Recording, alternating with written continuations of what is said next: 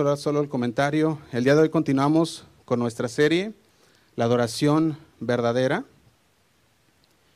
Y el día de hoy sería el tema número 5. Tema número 5. Y le podemos poner, si usted es de los que anota, adoración en el antiguo pacto y el nuevo pacto. Salud. La adoración verdadera. Hemos estado viendo y ya no vamos a repasar lo que hemos estado viendo los pasados domingos, pero si usted puede, puede ir al internet y puede repasar el mensaje. Hemos visto también muchas cosas, ¿verdad? La adoración bíblica podemos ver que tiene muchas facetas, ¿verdad? No se puede reducir a un canto, no se puede reducir a un canto con un tono leve o un tono suave. La adoración no se puede reducir tampoco a, alguna, alguna posición física, como decíamos, el estar postrado delante de Dios. No se puede reducir a nada de esto, es mucho más y va mucho más allá de tan solo una posición física, una posición ah, del corazón o, una, o un canto de adoración al Señor es mucho más que todo eso y nos llevaría a un estudio muy profundo de solamente para poder ah, analizar lo que es la adoración, ¿verdad? Pero vamos hoy vamos a, ver cómo era la adoración en el antiguo pacto y la adoración en el nuevo pacto en el que estamos nosotros. ¿Cómo es esa adoración? Entonces ya hemos visto muchas cosas que dijimos que sería muy difícil ah, poder ahora sí que empezar a desconectar pedazos ¿verdad? de la adoración y poderlos analizar de uno por uno, pero vamos a ver en, un tema general qué significa la adoración en el antiguo pacto, qué es lo que era y cómo se hacía y la adoración que hoy nosotros tenemos. Entonces la adoración, algo que debemos de entender y tener bien claro es que la adoración aceptable es la cual comprende adorar a Dios, honrarlo, servirlo, respetarlo, abandonar cualquier devoción o lealtad a cualquier cosa que impida nuestra relación con Dios. Eso es parte de la adoración, aunque algunos, en algunos términos bíblicos ya hemos visto que la adoración puede referirse específicamente a gestos de homenaje, como dijimos, el postrarnos. También ya hemos visto que la adoración puede ser rituales o puede ser también en el ministerio sacerdotal, se puede llevar a cabo. Y la adoración, después de todo lo que ya hemos visto, sabemos que es fundamental en la vida del creyente. Es la manera en la cual el creyente se expresa. Expresa la fe, expresa, expresa la obediencia a Dios por medio de la adoración. Entonces, cuando nosotros empezamos a ver cómo era la adoración en el Antiguo Testamento y cómo era la adoración en el Nuevo Testamento, vamos a ver cómo, cómo los dos iban conectadas entre sí. Y hoy nosotros podemos adorar al Señor de una manera libre a Dios. Vamos a hacer una oración antes de continuar, hermanos. Señor, te damos gracias una vez más, Señor, porque sabemos que, que tu palabra, Señor, no regresará vacía. Señor, te pedimos que tú hables a nuestro corazón. Dirígenos, Señor, con tu Espíritu Santo a toda verdad. Queremos escuchar tu voz, Señor, en esta mañana. Y sobre todo, Señor, queremos poner tu palabra por obra, Señor, en nuestras vidas. Te damos gracias, Señor, porque sabemos que, que tú, Señor, vas a estar, vas a estar corrigiéndonos, Señor. Tú, Señor, nos vas a guiar a tu verdad. Lo podemos entender, Señor, porque tu palabra dice que ella es verdad, Señor, y en ella nos santificamos cada día, Padre. Te damos gracias, Señor, y nos ponemos en tus manos. Háblanos, Señor. En nombre de Cristo Jesús. Amén. Amén.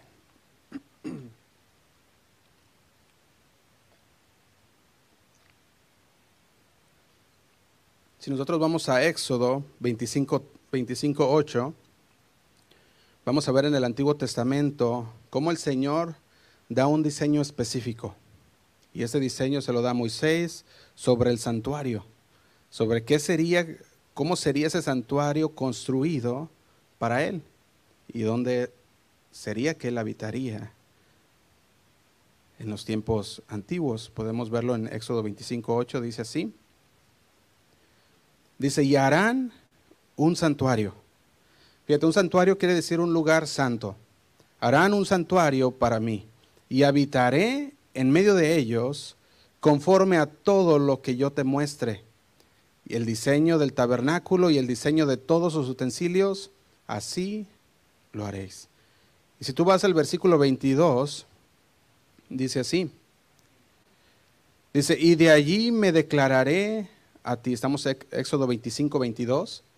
Dice, y de allí me declararé a ti y hablaré contigo de sobre el, de sobre el propiciatorio, entre los dos querubines que están sobre el arca del testimonio. Y dice, todo lo que yo te mandare para, ah, perdón, dice, entre los dos querubines que están sobre el arca del testimonio, todo lo que yo te mandare para los hijos de Israel. Entonces, cuando, cuando Moisés recibe la instrucción del santuario, de este lugar santo que tenían que construir, él estaba en dónde? Él estaba arriba en el monte Sinaí, ¿verdad? Estaba recibiendo las instrucciones de parte de Dios mismo. Él estaba en ese monte de Sinaí, ese lugar, ¿verdad? Que el Señor le empieza a decir que tendría que construir, sería el lugar de adoración a Dios. Sería el lugar en el cual ah, lo llama el lugar santo, lugar santísimo, ¿verdad? En ese lugar santo era un lugar apartado para Dios. Era un lugar en el cual se le vendría, se vendría a Dios y se, le, se le honraría y se le daría adoración. Ahora, según el versículo 22, cuando lo leemos en el versículo 22 dice que ahí es donde el Señor hablaría a Moisés y por medio de Moisés a su pueblo. ¿verdad? Esa es la manera en la que el Señor se iba a manejar en este santuario. Dice el 22, dice, y de allí me declararé a ti y hablaré contigo de sobre el propiciatorio, de entre los dos querubines que están sobre el arca del testimonio. Y dice, todo lo que yo te mandare para los hijos de Israel. Entonces, en la adoración antigua tenemos, tenemos lo que es el tabernáculo. Y dentro del tabernáculo tenemos el lugar santísimo en el cual iba a estar el arca y en la cual eh, sería el lugar por donde Dios hablaría a su pueblo, pero no hablaría a todo su pueblo, sino que hablaría a quienes? Al sumo sacerdote. Solamente, si tú vas a Éxodo 24, versículo 1, fíjate lo que dice Éxodo 24, versículo 1, dice así. Dice, dijo Jehová a Moisés, sube ante Jehová, tú y Aarón, Nabat y Abiú. Y dice, y, setenta de los ancianos de Israel. Y os inclinaréis, ¿qué dice? Desde lejos. Fíjate, vendrán, se postrarán desde lejos. Y dice el 2, pero Moisés solo se acercará a Jehová. Y ellos no se acerquen ni suban el pueblo con él. Fíjate, y así es como el Señor había decidido tener esa relación solo con el linaje sacerdotal.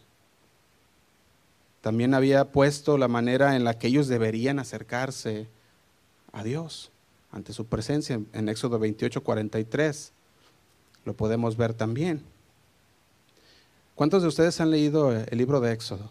Si, lo han leído, pueden, pueden entender lo que, lo que estoy hablando. Si no, lo invito a que lo lea, porque es muy, es muy importante que entendamos cómo era en ese tiempo cómo se movía Dios en ese tiempo con su pueblo. Fíjate, podemos ver en Éxodo 28, versículo 1, dice así, nos habla acerca de las vestiduras sacerdotales, dice, harás llegar delante de ti a Aarón tu hermano y a sus hijos consigo de entre los hijos de Israel, para que sean mis sacerdotes, y a Aarón y a Nabat y a Abiú y a Eleazar y a Timar, hijos de Aarón, y harás vestiduras sagradas ¿Qué dice? Aarón, tu hermano, para honra y hermosura. dice el 3, y tú hablarás a todos los sabios de corazón, a quienes yo te he llenado de, a quienes yo he llenado de espíritu de sabiduría, para que hagan las vestiduras de Aarón, para que, dice, para consagrarle, para que sea mi sacerdote. Todo lo que vemos en la escritura, hermanos, todo lo que estaría en el tabernáculo, aún en el mismo, los mismos sacerdotes, era sombra y figura de lo que había de venir. Todo lo que vemos dentro de aquel, ah, de aquel tabernáculo, todo lo que vemos aún en la vestidura de los sacerdotes era sombra y figura de lo que había de venir, que es Jesucristo. Lo podemos ver en Éxodo 28, 43, dice así, dice, y estarán sobre Aarón y sobre sus hijos cuando entren en el tabernáculo de reunión. Y dice, y cuando se acerquen al altar para servir en el santuario, para que no lleven pecado, y mueran, dice, estatuto perpetuos para él y para su descendencia después de él. Yo tenía una pregunta. Además de Moisés, ¿quién podía entrar al santuario de Dios? Aarón y sus hijos, ¿verdad? Eran del linaje sacerdotal. Entonces Dios escogió en su soberanía de todo el pueblo de Israel a la familia de Aarón, quienes serían la familia sacerdotal. Entonces, después de que dos de sus hijos de Aarón mueren, podemos ver que hay dos que fueron los sucesores del pacto que vuelven a entrar, pero la palabra de Dios nos confirma que no todos podían acercarse a la presencia de Dios. No todos podían, ni al santuario tampoco. Y cuando los que podían acercarse, no podían acercarse cuando quisieran. Si tú vas a Éxodo 29, 43, dice así. Éxodo 29, versículo 43 dice, ahí me reuniré con los hijos de Israel y el lugar será santificado con mi gloria. Fíjate, los hijos de Israel o el pueblo de Israel podía venir a entregar sus ofrendas, pero últimamente los que tenían acceso al santuario y a la comunión con Dios eran los sacerdotes. Ese es el pacto, estamos hablando en el pacto antiguo. Ellos eran los que tenían el acceso. Y yo me ponía a, investigar más. Y me ponía a ver que aún David con toda su gloria como rey, no tenía acceso a ese lugar. Estamos hablando a la presencia de Dios. No la tenía. Sabemos que David era del linaje cuál? De Judá. Era el linaje real. Él no era del linaje sacerdotal de Aarón. Entonces, el mismo David, si tú vas eh, y ves, empiezas a leer los salmos y en, muchos salmos empieza se empieza a ver cómo los mismos levitas, los mismos, ah, como David también, ¿verdad? En su linaje real, cómo deseaban estar dentro de la casa de Dios. Si tú vas al Salmo 84.1, dice, cuán amables son tus moradas, oh Jehová de los ejércitos. Y dice el 2, anhela mi alma y aún ardientemente desea los atrios de Jehová mi corazón y mi carne cantan al Dios vivo. Cantan al Dios vivo. David no era de linaje sacerdotal, sino más bien era de linaje real. Él podía entrar a los atrios. Podría entrar a los atrios, pero no podía entrar más allá. No podía. Aún los sacerdotes del Antiguo Testamento eran elegidos por Dios, no por autoelección eran elegidos por Dios y ellos fueron elegidos para un propósito y el propósito era servir a Dios con sus vidas por medio de las ofrendas de sacrificios. Y el sacerdocio servía como una ilustración o un tipo del futuro ministerio de Jesucristo. Y David no era parte de ese linaje sacerdotal, sino del real. Y él tenía un sumo amor por la casa de Dios.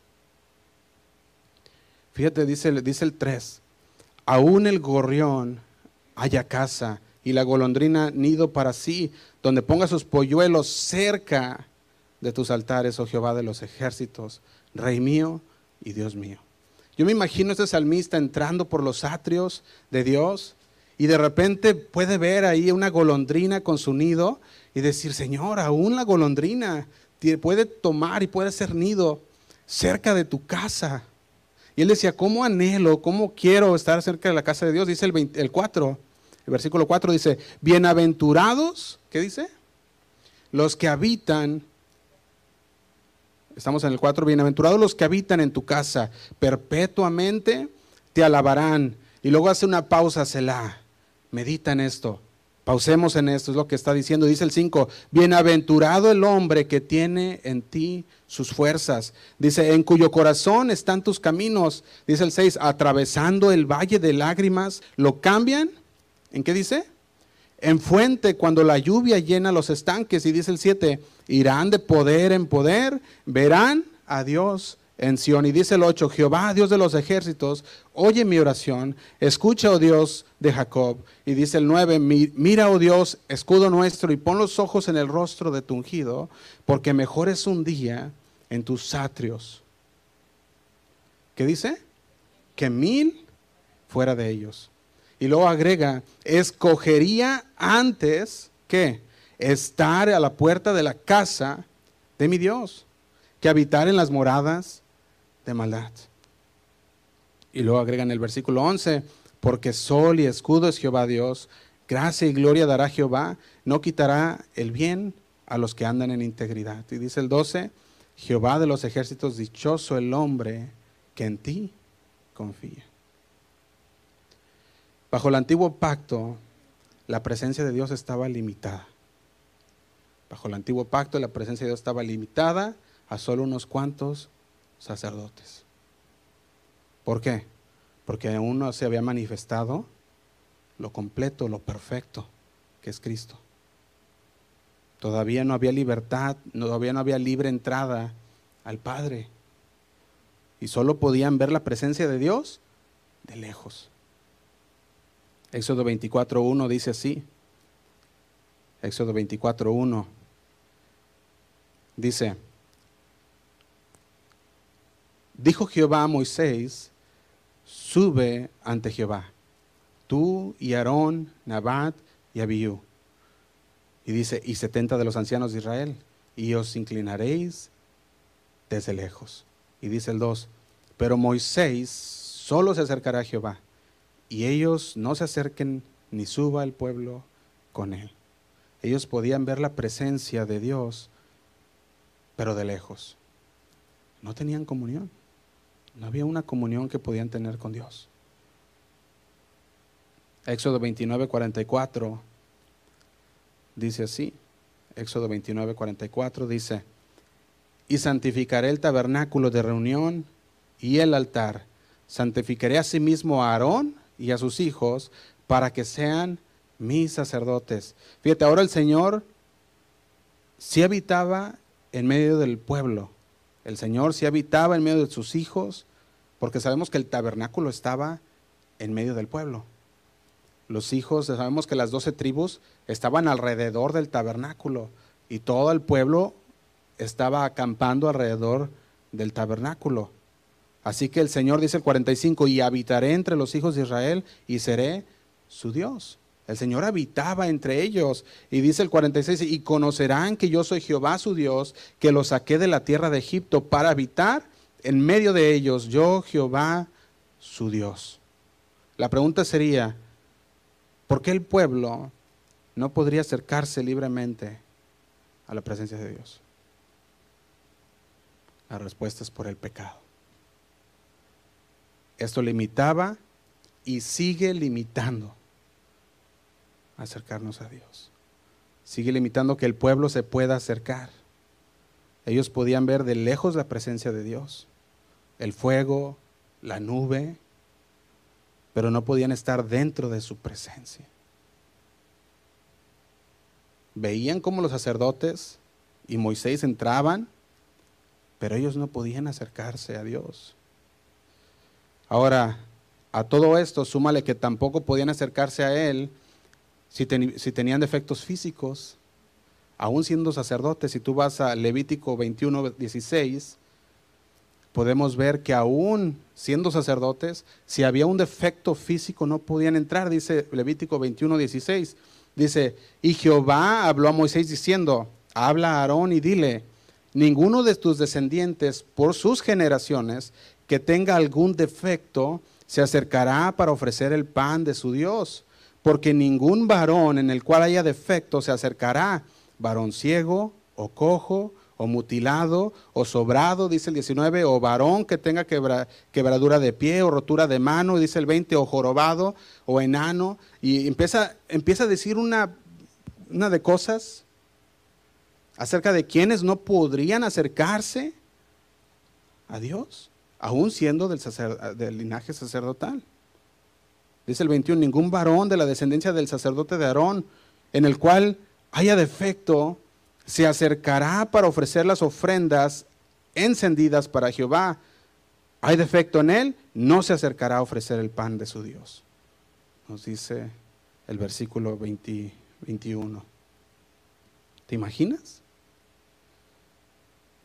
Muchos de nosotros quedaríamos fuera del pacto, quedaríamos excluidos. Señor, pues fíjate que me quebré un dedo, no puedes entrar.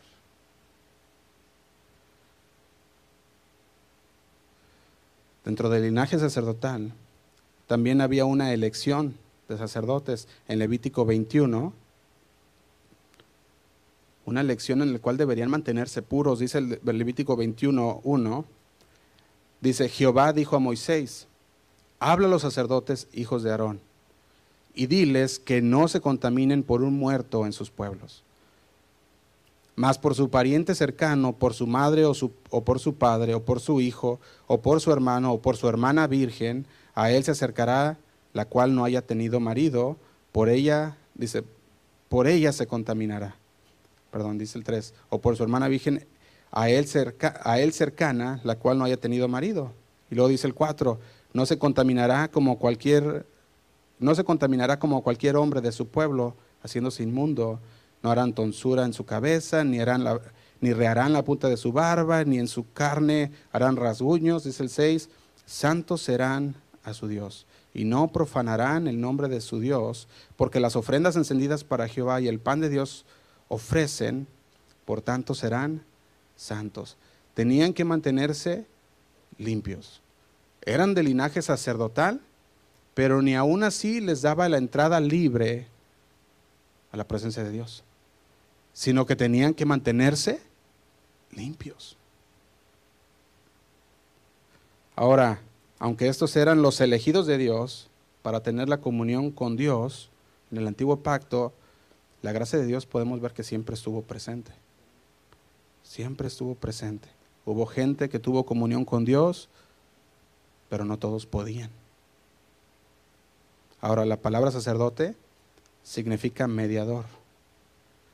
Sabemos que ellos eran los que mediaban, los sacerdotes.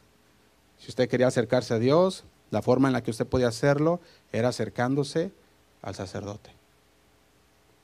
Ni siquiera podía usted quemar su ofrenda.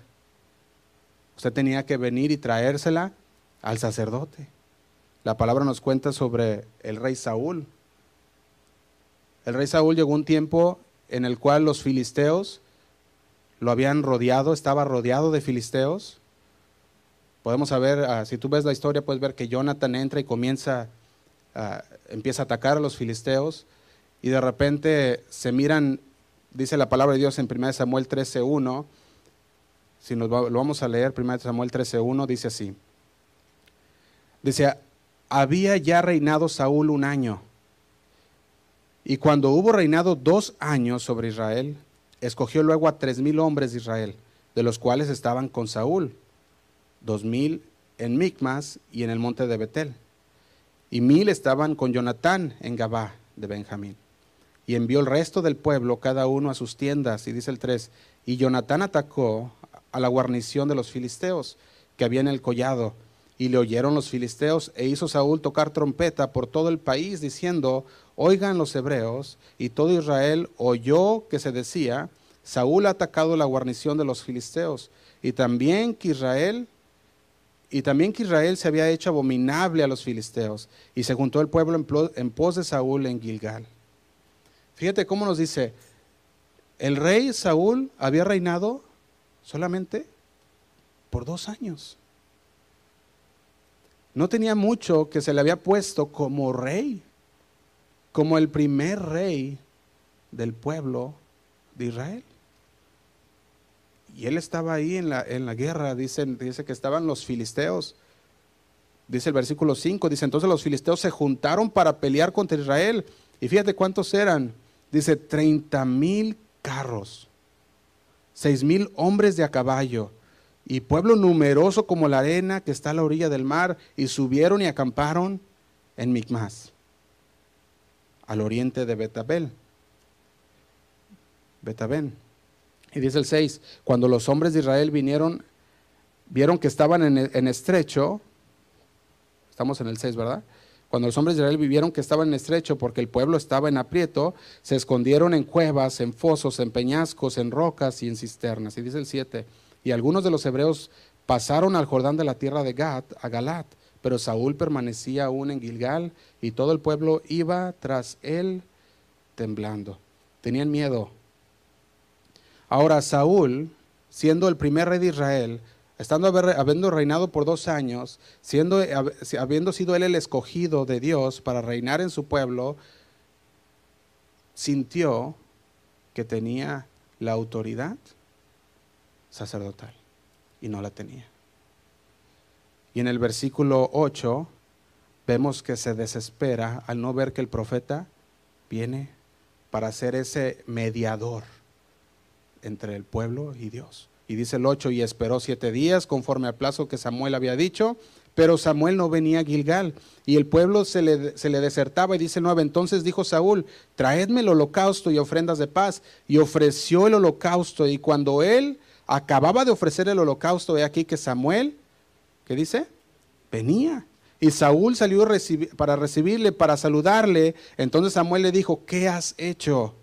Y Saúl respondió, porque vi que el pueblo se me desertaba y que tú no venías dentro del plazo señalado y que los filisteos estaban reunidos en Micmas, me dije, ahora descenderán los filisteos contra Gilgal y yo no he implorado el favor de Jehová. Me esforcé pues y ofrecí holocausto. Dice el 13, entonces Samuel dijo a Saúl, locamente has hecho.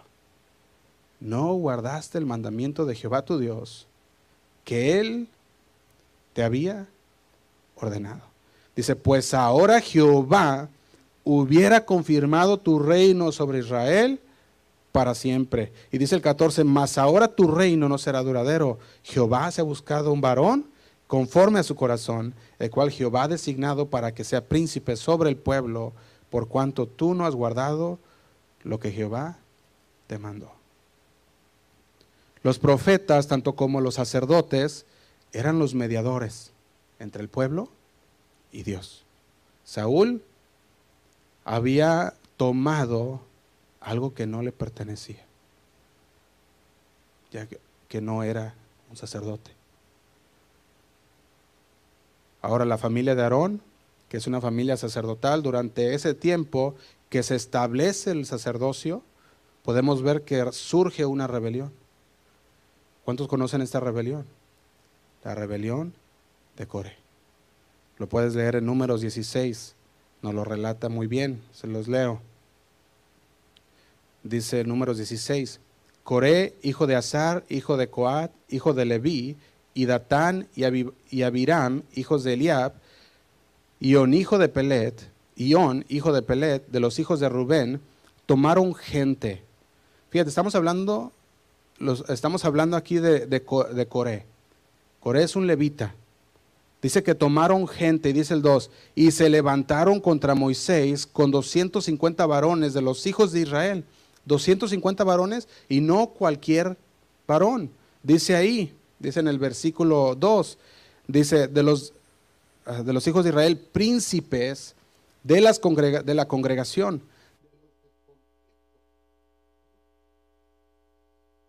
Fíjate los que tenía Coré se había tomado consigo 250 varones de renombre, príncipes de la congregación. Y dice el 3, y se juntaron contra Moisés y Aarón. Y les dijeron, basta ya de vosotros, porque toda la congregación, todos ellos son santos, y en medio de ellos está Jehová. ¿Por qué pues os levantáis vosotros sobre la congregación de Jehová? Y dice el 4, cuando yo esto, Moisés se postró sobre su rostro. Y fíjate lo que dijo, dice, y habló a Coré y a todo su séquito, diciendo, mañana mostrará Jehová quién es suyo y quién es santo.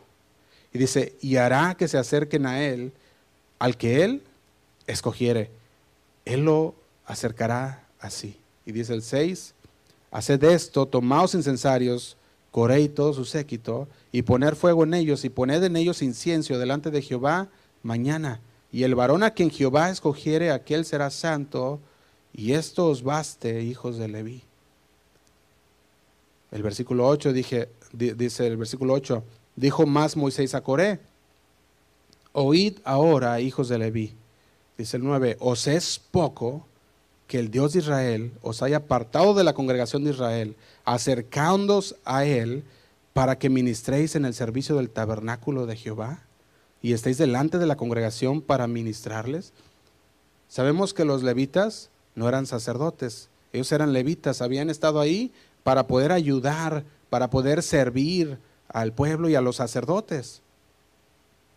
Y ahora Moisés le está diciendo, te es poco ser parte de la tribu de Leví, ser, ser un levita de Dios. Cuando empezamos a ver que el Señor empieza a formar el sacerdocio, se empieza a levantar entonces una rebelión. Pero esta rebelión no duró mucho. Esta rebelión el Señor puso un alto. Y si tú te acuerdas y puedes, uh, recuerdas el, lo que pasó con esta rebelión, dice que la tierra se abrió y se los tragó. Números 16, 31. Lo pueden leer ahí. Es importante que entendamos que en el antiguo pacto los sacerdotes son responsables por el santuario y por el sacerdocio. Los levitas eran los ayudantes escogidos de Dios para los sacerdotes en su ministerio en el altar y en el tabernáculo. Ahora Coré y su séquito querían acercarse a Dios. Dicen, no, no nomás tú te puedes acercar a Dios, también nosotros podemos y todo el pueblo podemos acercarnos a Dios. Ellos decían que podían acercarse a Dios, querían sustituir el sacerdocio de Aarón y Moisés e imponerse ellos mismos. Y dice la palabra lo que pasó con ellos, número 1631. Dice, y aconteció que cuando cesó él de hablar todas estas palabras, se abrió la tierra que estaba debajo de ellos. Y dice el 32, abrió la tierra su boca y los tragó a ellos, a sus casas, a todos los hombres de Coré y a todos sus bienes. Y dice el 33, y ellos con todo lo que tenían descendieron vivos al Seol y los cubrió la tierra y perecieron de, perecieron de en medio de la congregación, dice 34, y todo Israel, los que estaban en derredor de ellos, huyeron al grito de ellos, porque decían, no nos trague también la tierra. Ahora, aparte de todo esto, ni los sacerdotes mismos, dijimos, podían acercarse a la presencia de Dios cuando ellos quisieran. Dice Levítico 16.2. Levítico 16.2. Dice, y Jehová dijo a Moisés, di a Aarón tu hermano, que no en todo tiempo entre en el santuario detrás del velo. No en todo tiempo, delante del propiciatorio que está sobre el arca, para que no muera. Entonces, de entre los sacerdotes, solo el sumo sacerdote podía acercarse al lugar santísimo. La gente y el pueblo subían a Jerusalén a adorar, pero en realidad no tenían comunión con Dios. Ellos se quedaban fuera del tabernáculo por causa del pecado. Estos ya hemos dicho que es una sombra y figura de lo que vendría. Entonces, esta era la forma en la que en el antiguo pacto podían acercarse a Dios, podían adorar a Dios. Aparte de esto, no podían, dijimos, acercarse, aparte de que no podían acercarse cuando quisieran, no podían acercarse en cualquier lugar. Tenía que ser ahí, solamente en el tabernáculo. Ahora, si nosotros pasamos al nuevo pacto, Hebreos 9, que es en el pacto en el que tú y yo estamos, Hebreos 9, versículo 1, no lo explica. Dice, ahora bien, aún el primer pacto tenía ordenanzas de culto, un santuario terrenal, porque el tabernáculo estaba dispuesto así. En la primera parte, llamada el lugar santo, estaba el, el candelabro, y dice la mesa, los panes de la propiciación, y dice el 3, tras el segundo velo, estamos en Hebreos 9, 3, tras el segundo velo estaba la parte del tabernáculo llamada el lugar santísimo, y dice el 4, el cual tenía un incenciario de oro, y dice, y el arca del pacto cubierta de oro por todas partes, en lo que estaba, dice, en que estaba, en él, en la que estaba una urna de oro que contenía, que contenía el maná la vara de Aarón que reverdeció y las tablas del pacto. Y dice el 5, y sobre ella los querubines de gloria que cubrían el propiciatorio, de las cuales cosas no se puede ahora hablar en detalle. Y dice el 6. Y así dispuestas estas cosas en la primera parte del tabernáculo, entran los sacerdotes continuamente para cumplir los oficios del culto. Dice el 7, pero en la segunda parte, solo el sumo sacerdote, una vez al año, no sin sangre, la cual ofrece por sí mismo y por los pecados de la ignorancia del pueblo, dando el Espíritu Santo a entender que con esto, con esto que aún no se había manifestado el camino al lugar santísimo. Entonces, todo esto del tabernáculo era solamente una sombra y figura de lo que ahora obtendríamos tú y yo por medio del sacrificio de Jesucristo. Dice el versículo 9, perdón, estamos en el 8, dice, entre tanto que la primera parte del tabernáculo estuviese en pie. Dice el 9, en cuál es símbolo para el tiempo, ¿qué dice? Presente, según el cual se presentan ofrendas y sacrificios que no pueden hacer perfecto en cuanto a la conciencia al que practica ese culto. Fíjate, yo veía todo esto y, le doy gracias a Dios que no estamos en el viejo o en el antiguo pacto. Que ahora, que ahora ese antiguo pacto ha sido roto. Y que ahora estamos en un nuevo pacto, que ahora nosotros tenemos la bendición de estar delante de la presencia de Dios. ¿Cuántos saben que estamos bendecidos por esto? Amén. Qué lástima cuando no se entienden estas verdades de Dios. No todos aprovechan esa bendición. No todos aprovechan que tenemos libre entrada al trono de Dios.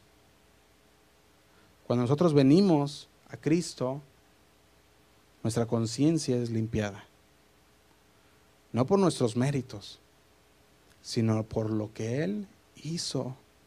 Isaías 1.11 dice así, Isaías 1.11 dice, ¿para qué me sirve, dice Jehová, la multitud de vuestros sacrificios? Y fíjate lo que dice, hastiado estoy. ¿Hastiado estoy de qué? De holocaustos, de carneros y de cebo de animales gordos, no quiero sangre de bueyes, ni de ovejas, ni de machos cabríos. Y dice el 12, ¿quién, ¿quién demanda esto de vuestras manos cuando venís y presentaros delante de mí para hollar mis atrios?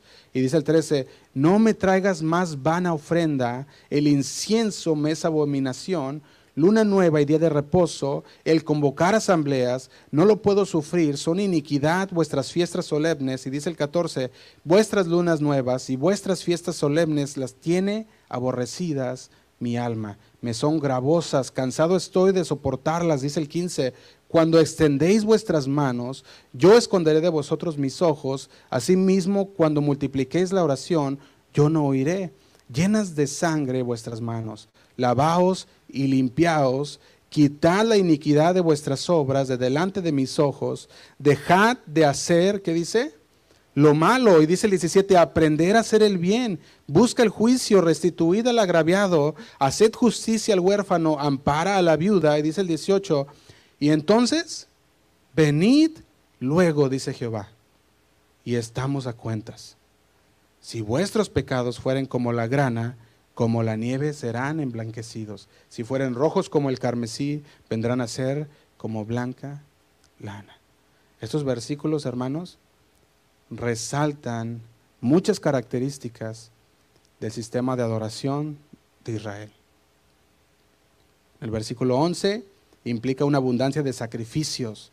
Había sacrificios en abundancia.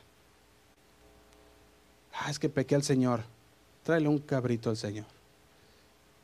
Y lo volvías a hacer, y lo volvías a hacer, y tráele otro, y tráele otro. Y era una forma de vida que ellos habían llevado no había un arrepentimiento genuino. No había. Era una vana ofrenda al Señor. Y el Señor dice, estaba hastiado de tanto sacrificio que no venía con un corazón arrepentido el Señor. Una vez que los salmistas, eh, cuando empezamos a leer los salmos, podemos ver que los salmistas entendían todo esto muy bien.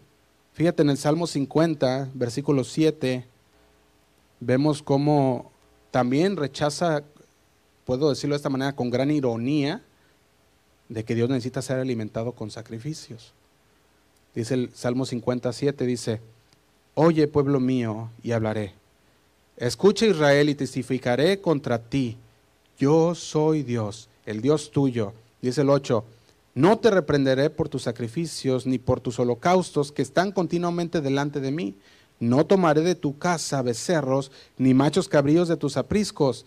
Dice, porque mía es toda bestia del bosque y los millares de animales en los collados, dice el 11, conozco a todas las aves de los montes y en todo lo que se mueve en los campos me pertenece, dice el 12. Si yo tuviese hambre, ¿qué dice?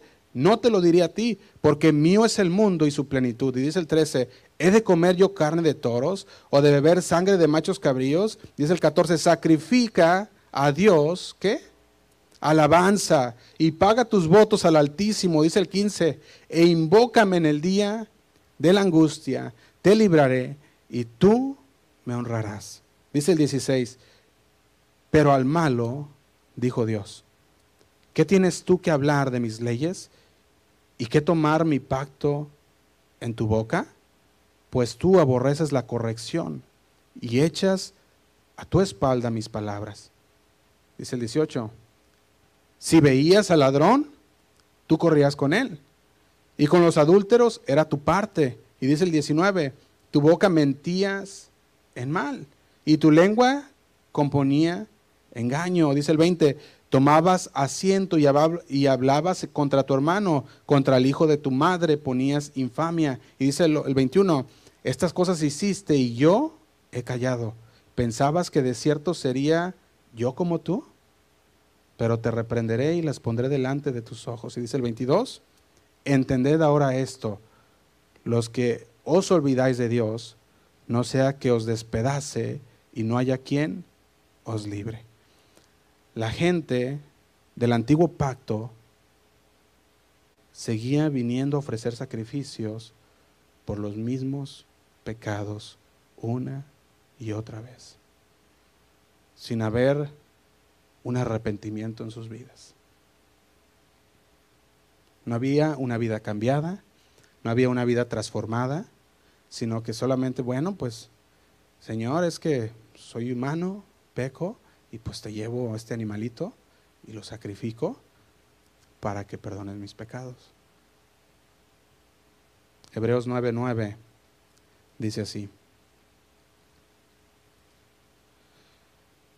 Hebreos 9, versículo 9 dice, lo cual es símbolo para el tiempo presente, según la cual se presentan ofrendas y sacrificios que no pueden hacer perfecto en cuanto a la conciencia al que practica ese culto. Y dice el 10, ya que consiste solo de comidas y bebidas y diversas abluciones y ordenanzas acerca de la carne, impuestas hasta el tiempo de reformar las cosas. Viene la reforma. Y dice el 11, pero estando yo presente, pero estando ya presente Cristo, sumo sacerdote de los bienes venideros, por el más amplio y más perfecto tabernáculo, no hecho de manos, es decir, no de esta creación. Fíjate, en el Evangelio de Mateo nos relata también cómo durante la muerte de Jesús en la cruz, el velo, ¿qué pasó? Se rasgó. Y lo que está hablando aquí cuando dice el versículo 11, pero ya presente Cristo, sumo sacerdote de los bienes venideros. Dice, por el más amplio y más perfecto tabernáculo. Cuando empezamos a leer ah, cómo ese velo se rasgó, podemos ver que aquello que, nos era imposible entrar a la presencia de Dios, porque nos era imposible entrar por ese velo que no éramos del sacerdocio, ah, no éramos del linaje sacerdotal, el Señor con su sacrificio viene y rompe el velo. Si tú vas a Mateo 27, ahorita regresamos aquí a, continuar leyendo. Mateo 27, 50, dice así. Mateo 27, versículo 50.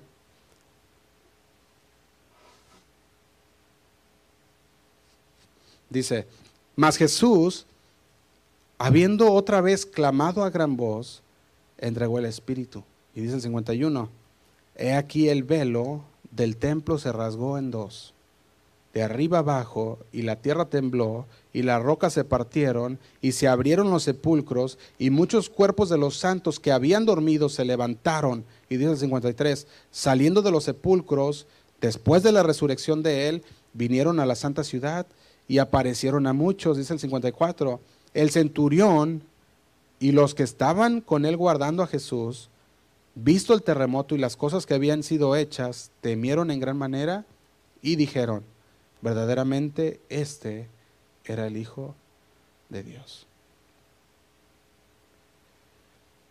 Fíjate cómo se rasga ese velo para darnos una libre entrada. Hebreos 9:12 continuamos, dice, no por sangre de machos cabríos ni de becerros, sino por su propia sangre. Hebreos 9:12. Entró una vez para siempre en el lugar santísimo, habiendo obtenido eterna redención. A través de la redención de Jesucristo es que nosotros podemos acercarnos a Él y adorarle a Él. A través de la redención de Jesucristo. Dice el 12, no por sangre de machos cabríos ni de becerros, sino por su propia sangre. Dice, entró una vez para siempre en el lugar santísimo, habiendo tenido eterna redención. Y dice el 13, porque si la sangre de los toros y de los machos cabríos y las cenizas de la becerra, rociadas a los inmundos, santifican para purificación de la carne, cuánto más la sangre de Cristo, el cual mediante el Espíritu Eterno se ofreció a sí mismo sin mancha a Dios, limpiará vuestras conciencias de obras muertas para que sirváis al Dios vivo. ¿Cuánto más? Por la fe en Cristo Jesús. Limpia nuestras conciencias de obras muertas.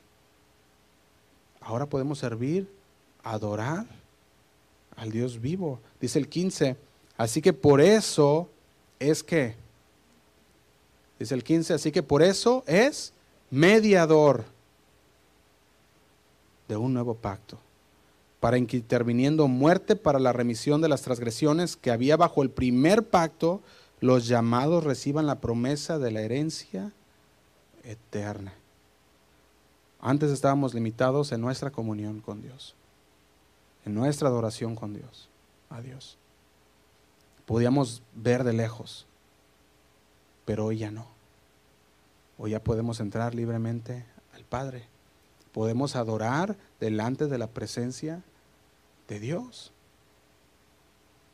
Una vez que, la, que su sacrificio en la cruz fue consumado, cuando ese velo se rompe en el templo, ese velo que cubría la entrada al lugar santísimo, cuando es partido en dos, en ese momento de la muerte de Cristo que nos dice Mateo 27, 51, Dios estaba indicando que el sacerdocio antiguo, el sacerdocio en el Antiguo Testamento, ya no era necesario. Ahora los creyentes podían venir directamente a Dios a través del gran sumo sacerdote Jesucristo. Por su sacrificio, dice Hebreos 4:14. Por tanto, teniendo un gran sumo sacerdote que traspasó los cielos, Jesús, el Hijo de Dios, retengamos nuestra profesión. Dice el 15, porque no tenemos un sumo sacerdote que no pueda compadecerse de vuestras debilidades, sino uno que fue tentado en todo, según nuestra semejanza, pero sin pecado. Dice el 16, acerquémonos pues confiadamente al trono de la gracia para alcanzar misericordia y hallar gracia para el oportuno socorro. Ya no hay mediadores terrenales entre Dios y el hombre como existieron en el sacerdocio del Antiguo Testamento. De hecho, Primera de Timoteo 2.5 lo pone de esta manera. Primera de Timoteo 2.5 dice, porque hay un solo Dios y un solo mediador entre Dios y los hombres, Jesucristo, hombre. Fíjate, este es uno de los versículos que podemos decir más significativos del Nuevo Testamento, porque nos declara que hay un solo Dios. Y eso ya lo estuvimos viendo en, los mensajes pasados que hemos visto. nos está afirmando que hay un solo Dios. En el Antiguo Testamento sabíamos que había una posición del politeísmo en los días de Pablo.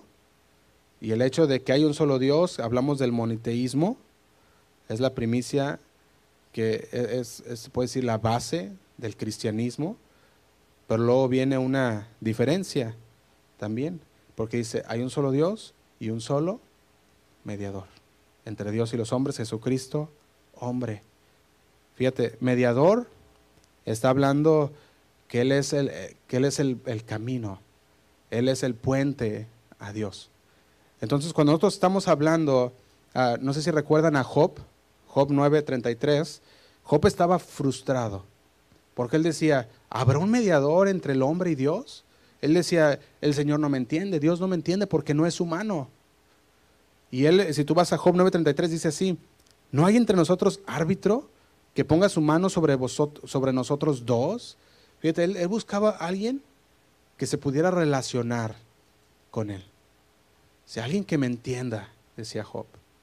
Estaba frustrado por el hecho de que Dios no era un hombre con quien pudiera conversar. Estaba desesperado y deseaba que hubiera un árbitro entre él y Dios. Y Cristo es la respuesta a ese grito de ayuda. Cristo es la respuesta. Un mediador es alguien que interviene entre dos partes, ya sea para hacer la paz, restaurar la amistad o para formar un pacto. Y de acuerdo con esto, Cristo restauró con su muerte la armonía entre Dios y los hombres que el pecado había roto. Ahora, para ser útil, un puente que cruza un abismo o un río debe de estar anclado en ambos lados. Debe estar anclado para poder cruzar. Y esto es lo que hacía Cristo. Cristo había cerrado la brecha que nos separaba de Dios, que era el pecado. Entonces ahora su sacrificio nos ha limpiado, nos ha lavado y ahora podemos entrar y podemos adorar al Padre. Fíjate, en Hebreos 10:26 dice, también nos dice de esta manera, dice Hebreos 10:26. Dice, porque si pecaremos voluntariamente después de haber recibido el conocimiento de la verdad, ya no queda más sacrificio por los pecados. Ya no hay más. Hay un solo sacrificio por nuestros pecados y es el sacrificio de Jesucristo. Primera de Pedro 2.5 también lo dice así. Dice, vosotros también como piedras vivas, sed edificados como casa espiritual pero luego agrega y sacerdocio santo para ofrecer sacrificios espirituales aceptables a Dios por medio de Jesucristo. Si usted estuvo el, año pasado en las enseñanzas que dimos sobre el sacerdocio, podías entender que ahora que nosotros somos, somos llamados sacerdotes para con Dios. Y ahora nosotros pues, tenemos esa libre entrada en la cual traemos sacrificios espirituales a Dios. Dice 1 Pedro 2.5, para ofrecer sacrificios espirituales aceptables a Dios por medio de Jesucristo. Dice el 9, mas vosotros sois linaje escogido, real sacerdocio, nación santa, pueblo adquirido por Dios, para que anunciéis las virtudes de aquel que os llamó de las tinieblas a la luz admirable. Habla de dos aspectos del sacerdocio del creyente. El primero es que los creyentes son privilegiados. El ser elegido por Dios para ser sacerdotes es un privilegio. Amén. Es un privilegio. Todos los creyentes han sido elegidos por Dios. Dice, un linaje escogido, pueblo adquirido por Dios. El verso 9. Entonces en el tabernáculo y el templo del Antiguo Testamento había lugares donde solo los sacerdotes podían ir detrás de ese grueso velo en el lugar santísimo. Solo el sumo sacerdote podía entrar una, únicamente una vez al año, en el día de la expiación, cuando se ofrecía la ofrenda por el pecado y del favor del pueblo. Pero ahora todos los creyentes tenemos un acceso directo al trono de Dios a través de Jesucristo. Nuestro sumo sacerdote, que dice Hebreos 4:14, nos ha dado esa entrada entrada libre al Padre. Quisiera que leyéramos Efesios 2.11. Dice así. Vamos terminando, hermanos. Efesios 2.11 dice, por tanto, acordaos de que en otro tiempo vosotros los gentiles en cuanto a la carne eras llamados incircuncisión por la llamada circuncisión hecha con mano de la carne. Dice el 12, en aquel tiempo estabais sin Cristo, alejados de la ciudadanía de Israel y ajenos a los pactos de la promesa, sin esperanza y sin Dios en el mundo. Dice el 13, pero ahora en Cristo Jesús, vosotros que en otro tiempo estabas lejos, ¿qué dice? Habéis sido hechos cercanos por la sangre de Cristo. Dice el 14, porque Él es nuestra paz, que de ambos pueblos hizo uno, derribando la pared intermedia de separación. Y dice el 15, aboliendo en su carne las enemistades, la ley de los mandamientos expresados en ordenanzas, ¿para qué?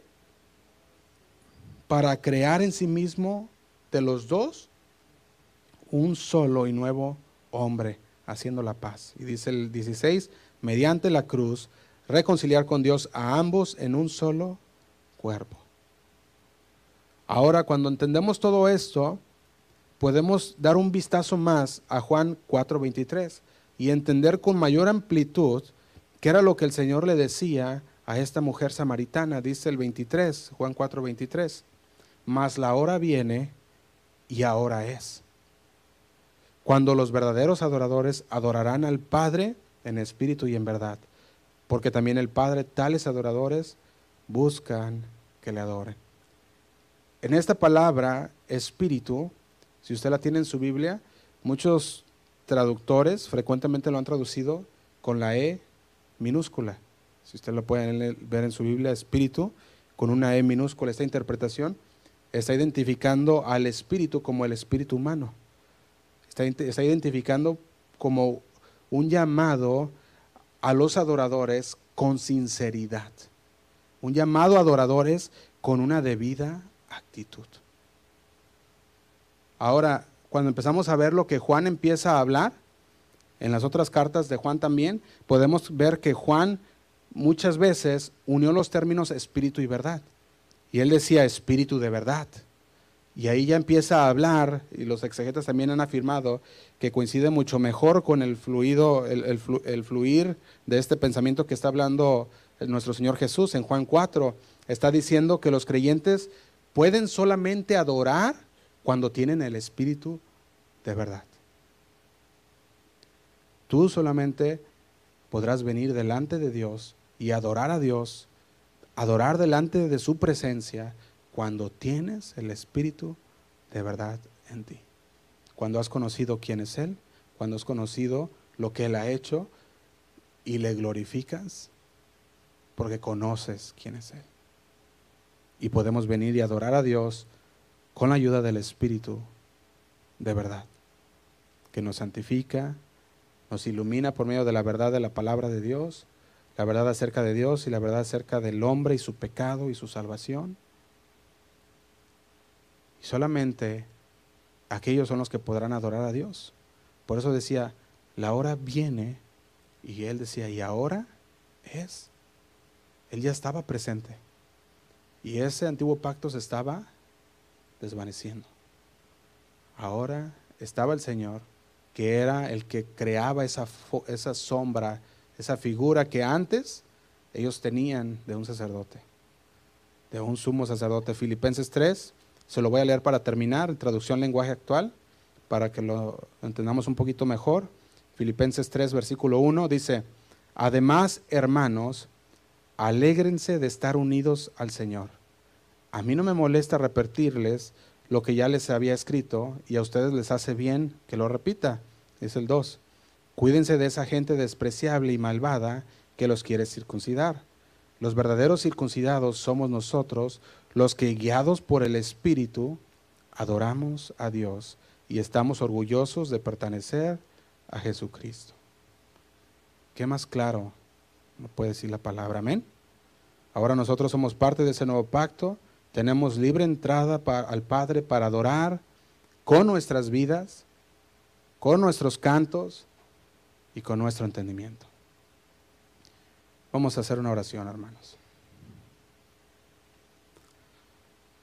Señor, te damos gracias porque una vez más, Señor, podemos podemos entrar hasta tu presencia, Señor.